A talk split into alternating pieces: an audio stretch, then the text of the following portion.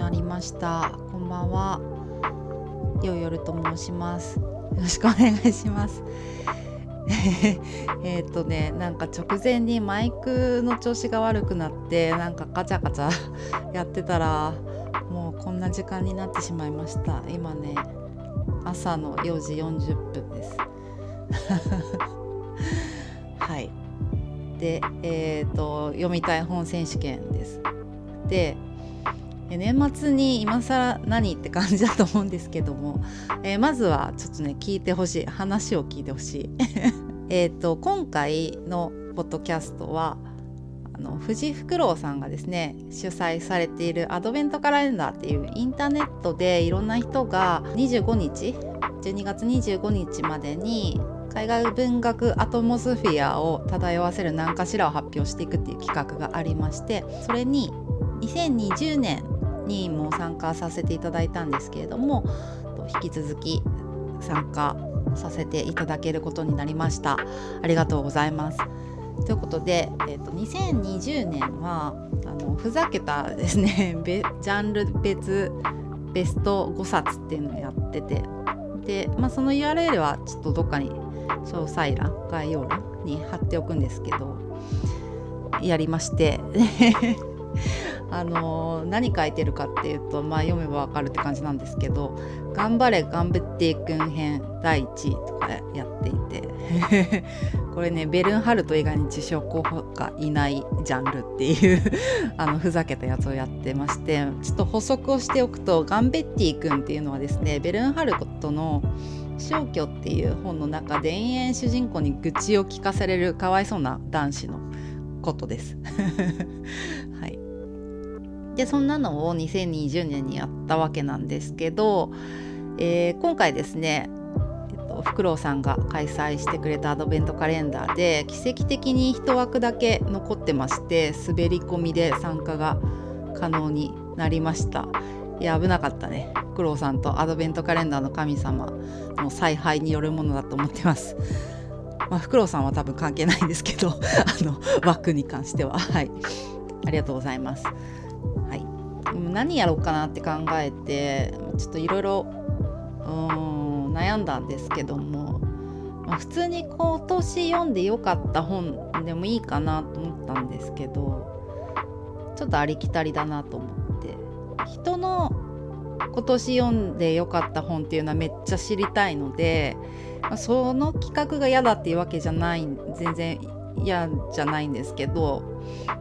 まあそれも交えつつあの私は読みたい本をやろうと思いました。でなんでかっていうと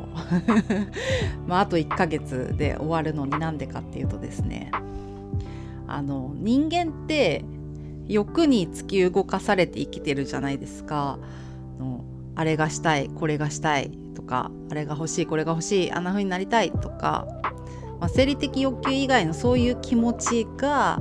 人になんかさせて文化とか文明が発展しているわけですよ。人類が栄えているがと思うんですけど。はい。あの病気で苦しみたくないからワクチンが開発されたりとか明かり欲しいから伝統を作られたりとかね。そういう感じ。ない記憶の裏付けをしたいから二次創作を漁るとか。そういう感じじゃないですか。で本に関して言うとまずまず読みたいがあるわけじゃないですか。読みたいから買ったり借りたりとかなんなら自分で書いたりとかそういうことを我々はしてるわけですよね。で読みたいがあって読んでるでまあ楽しいで読み終わった楽しかったっていうプロセスが3つあるとしてで一番こう人間を動かすのって最初の衝動なんじゃないかなと思ったんですよね。で読み終わったの後に自分も書きたいとかこの感想を誰かに伝えたいとかいうのもあるんですけどそれの起こるきっかけって読みたいじゃないですか。当たり前に。多分。そもそもちょっと話 どちらかって申し訳ないんですけどあの生きるのしんどいなっていうのを私、まあ、100年くらい思って生きながらえているわけなんですけどもやっぱり好きなことしたいとか、まあ、本読みたいっていう欲もあってなんとか生きながらえているわけでして皆さんの中にはねあの推しに生かされているっていう人もいると思います。で私にまあ推しはいないんですけど まあ作家いるけど大体死んでるんで はい、例えばその実在もしくはまあ作品上の存在を推している人たちも多分推しに会いたいとか推しの作品を享受したいとかの欲が生きる糧になったりすると思うんですよね。まあ、対人間対アートじゃなくても、まあ、多分そんな感じだと思うんですよ。健全なところで言うとあの料理作りたいとかあの景色が見たいとかあの魚を釣りたいとかあの踊りを踊りたいとかそういう感じの。なんだろう本って、まあ、読んでる時のあのこの先どうなっちゃうの？みたいな気持ちも楽しいし読んだ後のあやっぱ最高だったなみたいな気持ちも大好きなんだけどあの本屋さんとか図書館とかまあ、インターネットとかで「あこれ読みたい」って「はよ読ませて」みたいな。読むまで死ねないみたいな。衝動に私は割と生かされてるなと思ってて、うん。まあ、仕事もさやりたくないですけど まあ金を稼いで本が買えるならもうやるしかないなっていう気がしてて。ま欲望が人を生かすことあるなって思ってるんですよね、まあ、殺すこともあるんですけど。ということで、えー、っと私を生かし続けてくれたあの本っていう読みたい本を今回は紹介をしていきたいと思います。で読みたい本って必ずしも読んだとは限らなくってすでに読んだものでもあのずっと読み続けたい何度も読みたいっていうのあるのでそれもまあ入ってます。まあ、もちろん、まあ、言った通り、えーと、未読のものが多いですね。読んでない本って読んだ本より期待値上乗せの分だけワクワクがあるっていうのは、まあ、正直なところあるかなと思ってます。でまあ再読の楽しみっていうのはまあ別であって、うん、だからまあ既読未読関係なく読みたいもん全部読みたいんですよね。一体何が言いたいんだって感じなんですけどまあでもそのそうなってくるとですね、まあ、本棚にある本全部読みたいのでそれ全部紹介するわけにもいかず、えーと、今年まあいろいろ読んできたりとか読んでこなかったりとかした中でやっぱりすごい読みたいなってずっと思い続けた本、うん、の中からちょっと厳選してご紹介しようかなと思ってます。でもちろん読んでない本はあの内容知らんので 勝手なこと言ってるかもしれないんであんま信用しないでくださいっていう感じです。あの妄想をね喋ってるかもしれない。実際読んでみたらがっかりとかもしかしたらあるかもしんないんですけどまあ私あのお金を出して全力投球で買ってる本に関してはですね結構打率に自信がありまして まこれはあくまで私の中でっていうだけなんで皆さんにとっては違うかもしんないんですけどまああんまし外さない自信はあるんですよね でまああんま一応読めるかなみたいな感じで一応買ってる本とかもあるんですけど、まあ、今回はそういうの省いて全力で読みたい本を紹介します。まあ、なんせ人生のバイブルがですね読んでいない本について堂々と語る方法っていう 本なんで私堂々とね読んでない本について語っていきたいなと思ってます。でまあタイトルあの読みたかった本2022でもよかったんですけど、まあ、そう言っちゃうとなんか読みたかった今読みたくないみたいな印象があるんで現在進行形でも読みたいっていう本を紹介したいなと思ってます。なんで、えーと、一応絶版を避けています。えーと、多分ネタバレはないです。読んでないから。安心安全という感じでやっていきたいと思います。で、えーと、今回ちょっとランキングどうしようかなと思ったんですけど、まあ、割とみんな同率1位みたいな感じになったんで、えー、とちょっと5つ順位は同率ってことでご紹介をしていきたいと思います。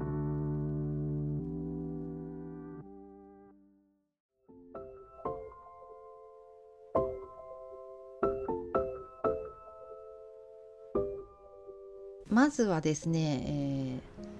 ー、ピンチョン。もうずっと言ってんだけども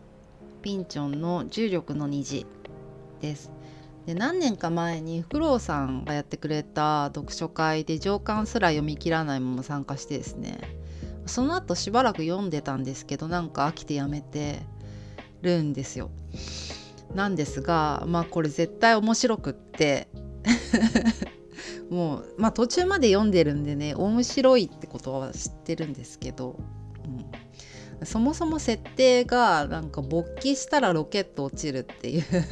設定で何って感じじゃないですか。でまあその後すぐバナナが出てくんですけど まあちょっと分かりやすいねって感じなんですけど。でまあその後あのー、読んでないんでわかんないんですけど話によると確か主人公のスロースロップっていう人がいるんですけど、まあ、その人のなんか姿形が曖昧になっていくみたいな「エヴァンゲリオン」過去概念みたいな話らしいわけ。うん、でその前になんかトイレの中に吸い込まれたりもしててわけがわからないんですよね。わけわからんのに全部ちゃんとつながってて投げっぱなしになんないクソエモ百科事典みたいな小説って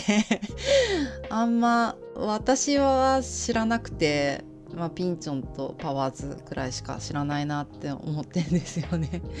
うんまあ、ピンチョンも全部全部好きって、まあ、全部は読んでないんですけど読んできた中でもうやっぱまあ好きに強弱はあるんですけど多分重力の虹はめっちゃ好きだと思うんですよ。1番か2番くらいには多分好きなんですよね、うん、読んでないけど。うん。外してないと思うんです。なんで、えー、重力の虹は今年もめっちゃ読みたい。読みたかった。今も読みたい。本です。じゃ2個目。2個目はですねこの間のラジオでも言ったんですけどプラトーノフのチェベングールです。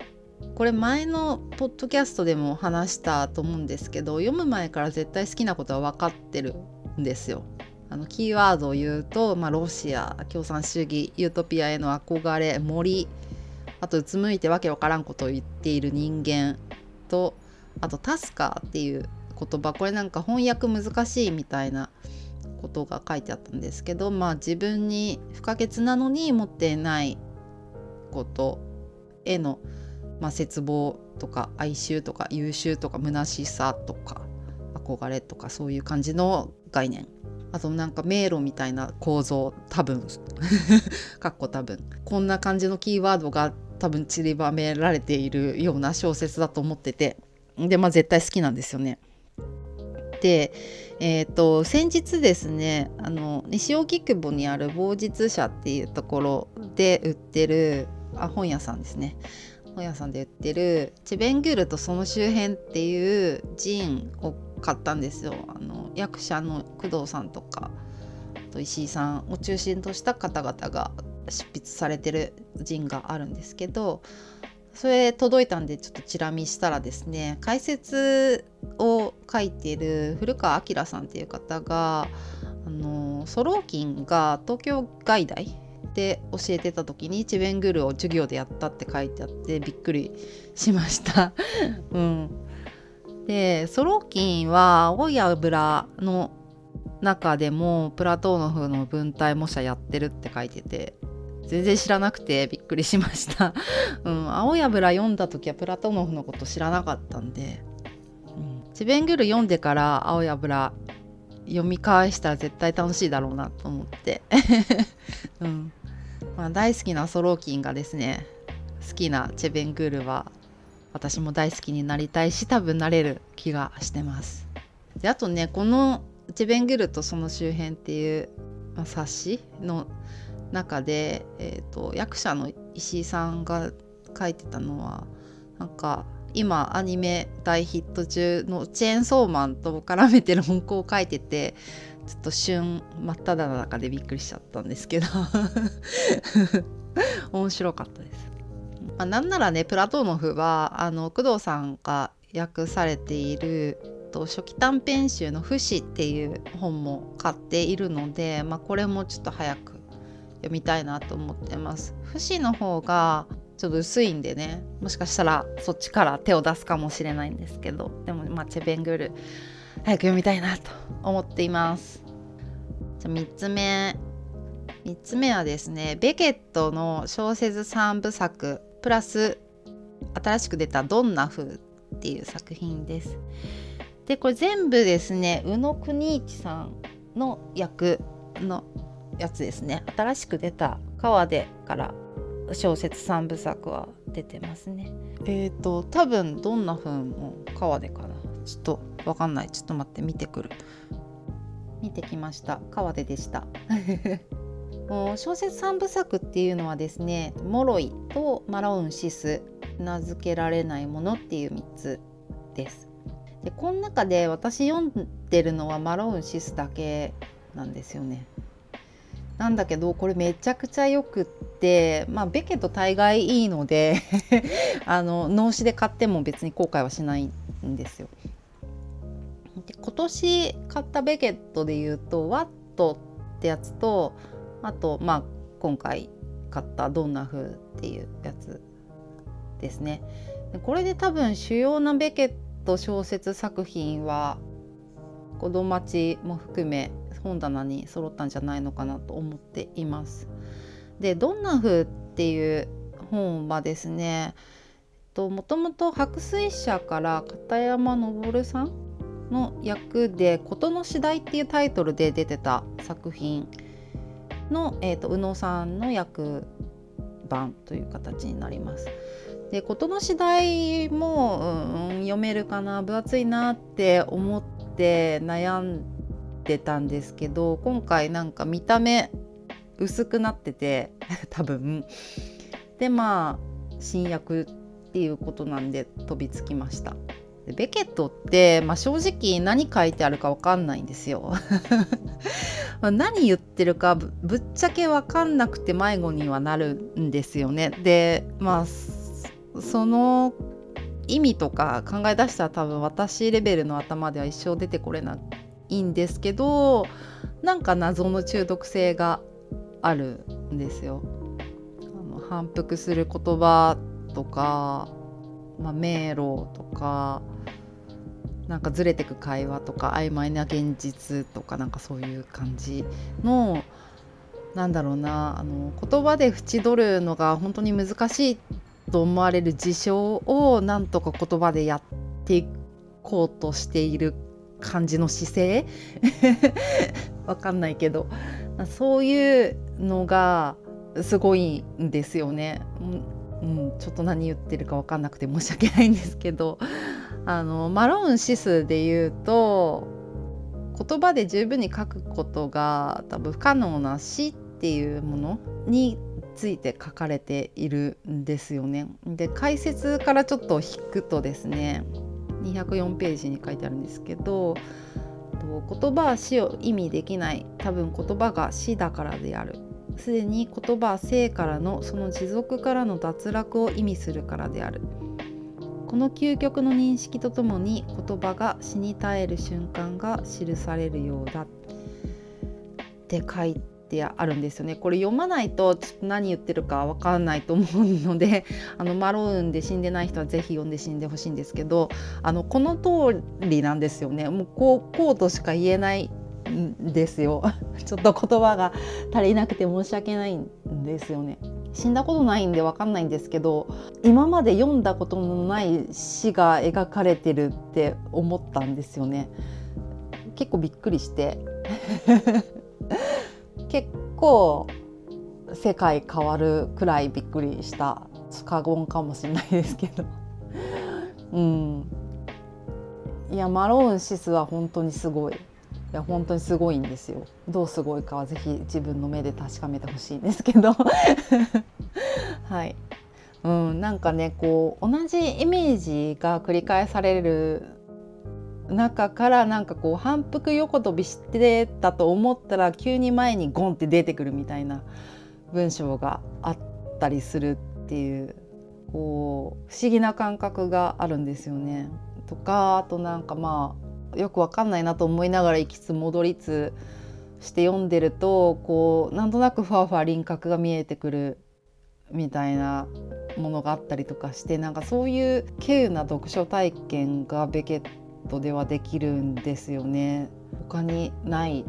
て思ってます。今ないっていうか知らんだけかもしれないんですけど、うん、なんで本当に早く残りの、えーと、2作とあと今回買った「どんな風」ですね読みたいなって思ってます。うんまあ、とりあえずねもろいもろいをやっつけたい もろいねどういう本かっていうとあの16個の石をあのポッケに入れていてそれ順番にしゃぶる石しゃぶりじじいが出てくる小説です。石をしゃぶり続ける傑作小説さあめっちゃ読みたくないですか？私はめっちゃ読みたいですね。はい。であとねワットも買ってあるんでワットもね早く読みたいですね。うん。でチラ見した限りだとめっちゃうんこの匂いがします。はい。でもうんこの匂いがする小説はいい小説なんで間違いないと思ってます。はい。では4つ目。4つ目はジョン・ファンテの「ロサンゼルスへの道」と「犬と負け犬」ですね。ファンテはもっと売れていいと常々思っておりまあツイッターでもたまに言ったりするんですけどブコースキーがこんだけじゃんじゃん売れてて、まあ、新刊も出たりね文庫化とかもしてる中でファンってどうしたって感じ なんですよねブコースキー好きな人は絶対好きだと思うんですよね。でまあそもそもブコースキーも死と仰いでいたファンってなので。売れてくれって感じなんですけど、まあ、役者の栗原さんのツイート見る限り売れてないです。なんでか全然わかんない。わかんないんですよね。でファンってどういう作品かっていうと、まあ、イタリア系アメリカ人の移民文学って言ってもいいのかな、まあ、貧しさだったりとか人種と宗教、まあ、父と子の愛憎葛藤とまあ家族とか郷愁とか、まあ、郷愁なんだけど、まあ、二度と戻りたくない嫌悪感と共存している郷愁だったりとかで割とこう言うと重ための背景に思えるかなと思うんですけどでも、まあ、語り口が割と疾走する感じでユーモアもあるし、まあ、ほのかなアイロニーもあるしみんな好きでしょこういうの。うん、私は好き。えーと、ファンって、まあ、自伝的な小説が多くって、まあ、テーマも通底してるように見えるんですよね。でブコースキーも割とそうじゃないかなって思ってて、まあ、何読んでもブコースキーじゃないですか。なのになんかもう全部読みたいみたいな気持ちになるっていう。全部違違うんですよまあ当たり前なんですけどでも全部ブコースキーみたいなあのファンテもねそんな感じ。どれ読んでもファンテなの。ファンテは、えー、デイゴレットとあと道見てるせいとバンディニケを春よ待ての3作は読んでてで今年残りの2作ロサンゼルスへの道と犬と負け犬を買いました。あのバンディニケっていう家族を描いた3部作もですねあの全部、まあ、翻訳されてるのででまだ多分絶版にはなってないと思うんで買ってない人はですね買っておいた方がいいと思います。まあ、いつなくなるかわからんので。これはまあどの本もそうですけれども、まあ、試しにね図書館行ってみてほしい。で、まあ、図書館行くならもうすでに絶版になっているですね「えーと、チリニキケ」っていう作品があるのでそこから入ってもいいかもしれないですね。うんこれ早く復刊してほしいこれはですねあの今しき DHC がですね、えー、出版をやっていた頃に出してた本ですね。でもいつまでたっても俯瞰されないので、まあ、みんなで俯瞰の前を舞うしかないかなと思ってます、うん、手元に置きたいんですよね、まあ、図書館で借りてもいいんですけども手元に置かせろよって思ってます、まあ、ファンテに関してはとりあえず期間を全部読んでいずれちょっと文章でちゃんと感想とか書きたいなと思っている作家です、うん、大好きです。ということで最後えー、最後になりますが5個目、えーと、ちょっと作家名で言っちゃうとゼーバルトとえーと、ブルース・チャトウィです。で一時期私仕事忙しくってですねあのサブロ協定ギリギリの時間で残業をつけたりとかして いて、まあ、全然少ないと思うんですけどもっとやってる人いると思うんですけど、まあ、私としては忙しくって、まあ、心ももちろんすさんでですね小説も論文も読めねえってなってたんですよ。で、まあ、そんな時に、まあ、ちょっと積んである中からこれくらいなら読めるかなと思って手に取ったのがブルース・チャトウィンの「パタゴニア」でした。気候文学ってメンタルにめっちゃ効くって実感しましたね、うん、病んでる時っていうか心疲れてる時にあの感情描写とかいらんよって思いませんか？人の感情に振り回されたくないみたいな。ただ自然とそこに暮らす人々の様子と旅の様子を眺めさせてくれみたいな気持ちになるんですよね。うん、なんで、まあ、そういう時気候文めっちゃいいなって思いました。うん、あんまりね好んで今まで読んでこなかったのでちょっと後悔しましたね。パタゴニアっていうのはあのチリとアルゼンチンにまたがる地域で世界遺産とかもあるところです。ググれば写真とかも出てきます。でまあそこを旅するっていう作品です。で山とか草原とかあと氷河もあるのかなと海とかでまあ行く先々で出会う人々の話が出てくるんですよね。まあその人たちが少しずつつながっていくっていうのが面白いんですよ。こうある船に乗っていた人で同じ船に乗ってた人が、まあ、船長に追い出されてで何年か後かにもう一度その人に再会するとかでその人の家族がとかいう感じでこうつながっていくんですよね。結構いろんなエピソードがあってすごく面白いです。船乗りもそうだしあとなんかおかしな家族も出てくるし元船乗りの詐欺師も出てくるしあと恐竜も出てきます。うんすごい面白いなんかチャトインの作品これしか読んでないんですけれどももっと読みたいなって思いましたね。うん、こうスルスルとつながってお話が進んでいく感じがで気候文学といえばゼーバルトも、まあ、忘れてはならない存在かと思います。階層とあとは歴史的事実と原子が織りなす3文って感じで、まあ、唯一無二の作家だなと思ってます。ゼバルトはアウステルリッツが一番有名なのかなと思います。もう私これ一度チャレンジして挫折してるんですよね。でその後2020年に「目くらまし」っていうのを読んでで今年「土星の輪」を読んでもう大好きになってしまいました。はい、もうすごいんですよ。うん、で土星の輪のあの雷が落ちるシーンがマジでハクビと思って絶対読んでほしいと思って今ですね読み直したらそんなシーンはなくって びっくりしたない記憶だった。なんかね正しくはあの道に突然飛び出してきたウサギと出くわしてびっくりするっていうただそれだけのシーンなんですけど、まあ、そこの文章がマジでやばくて読んでみてほしいです。なんだろうね多分そのシーンの直前にハリケーンが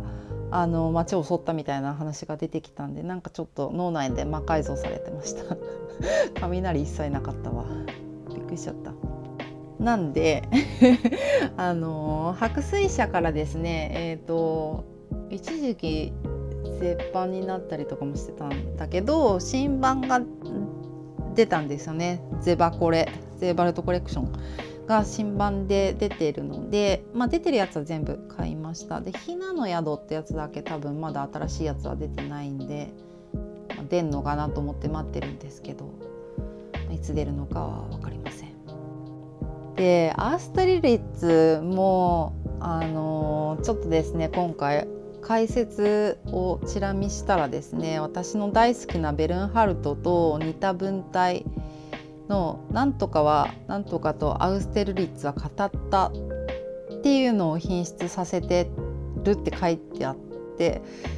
うわーって思ったんですよね。この「なんとかはなんとかと語った」っていうような書き方ってベルンハルトの消去でめっちゃ出てくる言葉なんですよ。ここで冒頭の伏線を回収するわけなんですけどあの消去の語り手の愚痴を聞かされ続けるかわいそうなガンベッティ君がいるんですが、えーと、消去の中出てくる文体はなんとかと私はガンベッティに言ったってのが何回も何回も繰り返し出てくるんですよね。でこれのことだと思って。ベルンハルト真剣ゼミやっててよかったなと思いました。なんでアステルリツを含め他の作品も早く読みたいなと思います。全部家にあるの最高ってなりました。我が家の本棚はマジで最高なんですよね。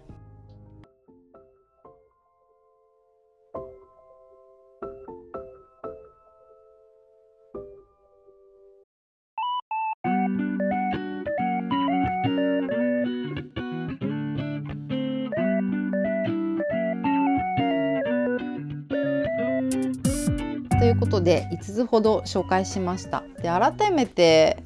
見るとですねこれもうあの今年っていうかオールタイムベストだなと思ってて、うん、2022年も読みたかったし今も読みたいし多分来年も読みたがってたいやつ だと思います。うんまあ、やっぱね読みたがる心が人間を生かすと思っています。私も生かされてるし皆さんも生かされてると思います。積んどくねあのー、よくないとは思ってるんですけど積んどくは読みたがり持続の効果があるので本棚に置いとくとずっと読みてって思い続けられるのでそれもいいかなと思ってます。うん今だって時にね手に取れる幸せはあるのでね脳汁がめっちゃ出ます。まあ、他にもねやっぱずっと読みたい本はあるっていうかまあ本棚にあるやつ全部読みたいので。うん、もうみんなうちに遊びに来てくれたら一冊ずつ何で買ったのかっていうのをねしゃべくり倒したい。っていうしゃべくり倒せるんですけど。是非遊びに来てください。っていう感じで、えーと、アドベントカレンダー参加されている他の方々の作品も楽しみにしてます。またこんなふざけたエントリーをねしかもトップバッターでやってしまったっていう感じなんですけれどもまあいいかフ クロウさん企画ありがとうございます。台本書いてたらですね、まあ、ますます読みたくなってきたしやっぱ本棚最高だなって思ったしまあ本棚なめ回し妖怪として、人生を追いたいと思います。ということで今年あのポッドキャストとかをやって、えーと、楽しく過ごしてきたわけなんですけれども聞いてくれた皆さんありがとうございます。来年も良い夜を待ち続けたいと思います。皆さんも良い夜をお過ごしくださいではまたお会いしましょうおやすみなさい。良い夜でした。